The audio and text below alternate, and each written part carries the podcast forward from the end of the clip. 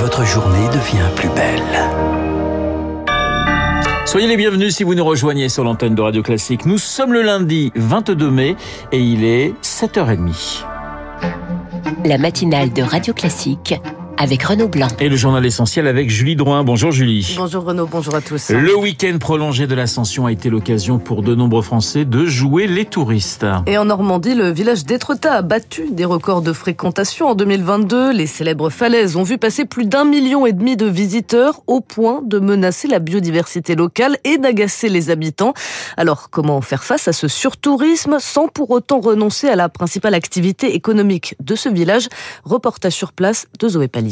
Sur un grand parking à l'entrée d'Étretat, des plaques d'immatriculation de presque tous les départements français. C'était prévu qu'on vienne hier, mais bon, on n'a pas trouvé de place, donc on s'est sauvé. Vous êtes arrivé à quelle heure ce matin du coup pour trouver une place? À 10h moins le quart, parce que sinon, euh, impossible. Les rues étroites de ce village de 4 km sont très vite encombrées et comme Eva, jusqu'à 10 000 visiteurs par jour empruntent le chemin qui serpente jusqu'en haut des falaises. Très beau, mais là on a quand même eu des petits bouchons et même des moments d'arrêt euh, au début des escaliers. Je sais pas si je reviendrai de sitôt. Bonjour monsieur.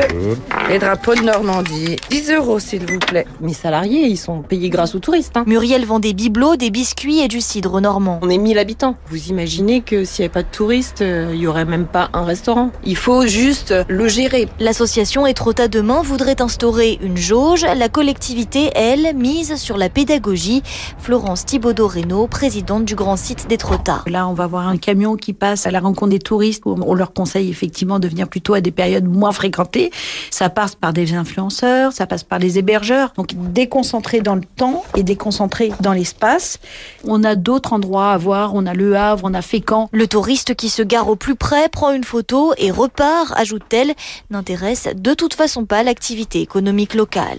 Un reportage signé Zoé Pallier. La première ministre Elisabeth Borne a présenté cet après-midi son plan d'action pour réduire les émissions de gaz à effet de serre, covoiturage, électrification des véhicules ou encore le remplacement des chaudières au fioul par du gaz. Tous les secteurs seront concernés. Et puis demain sera lancée une consultation sur le réchauffement climatique afin de préparer nos territoires aux changements à venir. Il s'agira d'étudier différents scénarios en cas de réchauffement de la planète à 1,5 degré par exemple, l'objectif de l'accord de Paris, ou d'autres hypothèses qui iront plus loin. Le scénario du pire, 4 degrés supplémentaires, ce qui entraînerait une fonte encore plus massive des glaciers et donc d'importantes conséquences sur les cours d'eau, comme le détaille Ludovic Ravanel, glaciologue au CNRS. Dans les prochaines années, prochaines décennies, eh bien, au regard de la fonte qui va être toujours importante, mais de la réduction très importante de la surface des glaciers, progressivement, notre stock d'eau va baisser. On aura une moindre alimentation des torrents, des rivières, des fleuves.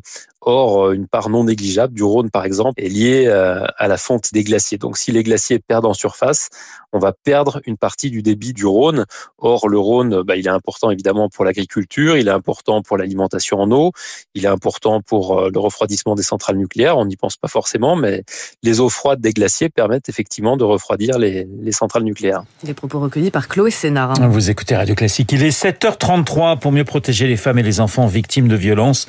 59 propositions sont présentées aujourd'hui au gouvernement. Et parmi les mesures phares de ce rapport parlementaire, la création de pôles spécialisés dans chaque juridiction, ainsi qu'une meilleure formation des médecins et des forces de l'ordre.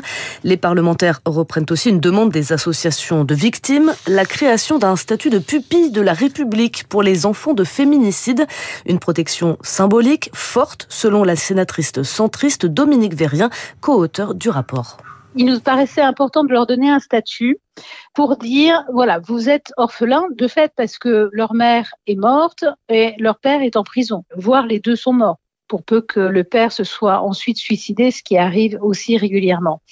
Ces enfants-là sont orphelins parce que l'État a failli les protéger. Il se doit de les accompagner. Et donc, il est normal de leur donner ce statut. C'est effectivement avoir plus facilement une bourse pour pouvoir faire des études. C'est avoir un accompagnement un peu plus poussé. D'essayer de leur redonner la chance qu'ils ont perdue parce que euh, ils vont grandir sans parents. La sénatrice Dominique Verrien au micro de Lauriane Toulmont et selon les associations, une quarantaine de femmes ont déjà été tuées depuis le début de l'année. À Mayotte, la reprise de l'opération Wambunchu avec le début de la destruction du bidonville de Talus 2, l'un des plus importants du département. La justice l'avait autorisé la semaine dernière. Objectif de cette opération, réduire l'habitat insalubre sur l'île et expulser les nombreux migrants en situation irrégulière. En Grèce, les conservateurs au pouvoir en tête des législatives mais sans majorité absolue. Le Premier ministre sortant Kyriakos Mitsotakis recueille plus de 40% des voix devant le parti de gauche Syriza de l'ex-premier ministre Alexis Tsipras et trois mois après la pire catastrophe ferroviaire de l'histoire du pays qui avait fait 57 morts, ces résultats sont une vraie surprise selon la politologue Philippa Chadistravou.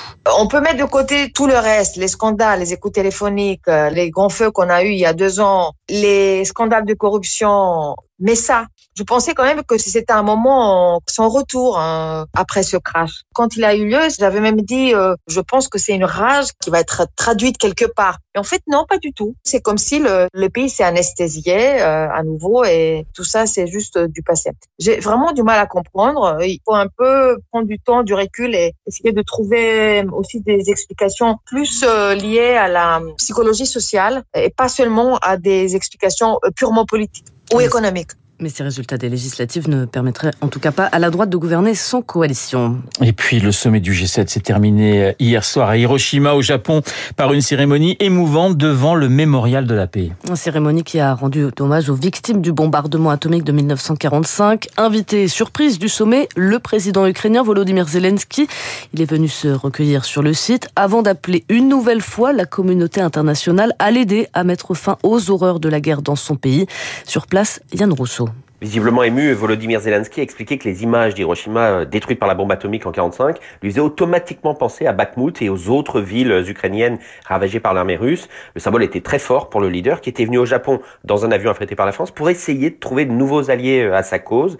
Il espérait notamment convaincre plusieurs pays émergents non alignés d'enfin prendre parti, d'accepter euh, de dénoncer Moscou.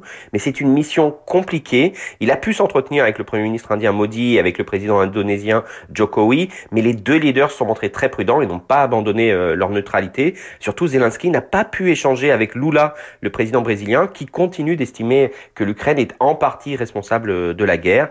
Le sommet n'aura donc pas fait beaucoup bouger les grandes lignes diplomatiques, mais il aura au moins donné beaucoup de visibilité au président ukrainien, qui a aussi obtenu l'assurance de recevoir prochainement des chasseurs F-16 américains. Les précisions de Yann Rousseau. Au Proche-Orient, trois Palestiniens ont été tués lors d'un raid de l'armée israélienne dans un camp de réfugiés à Naplouse. Il s'agirait de combattants de la branche armée du Fatah du président palestinien Mahmoud Abbas. Au Soudan, beaucoup de doutes quant au respect d'une énième trêve censée entrer en vigueur ce soir. Depuis la mi-avril, une dizaine de cessez-le-feu ont été conclus par les deux camps qui se disputent le pouvoir. Des cessez-le-feu aussitôt violés. Enfin, ce petit rappel, ce lundi 22 mai est le dernier jour pour envoyer sa déclaration de revenus aux impôts au format papier si vous ne souhaitez pas avoir une pénalité de 10% et c'est le cachet de la poste qui fait foi. Merci Julie, le journal 7h30 présenté par euh, Julie Drouin. Dans un instant, Elisabeth Borne et les partenaires sociaux. Mon invité, Jean Duménil, le secrétaire général de la CPME. Il est 7h38 sur Radio Classique.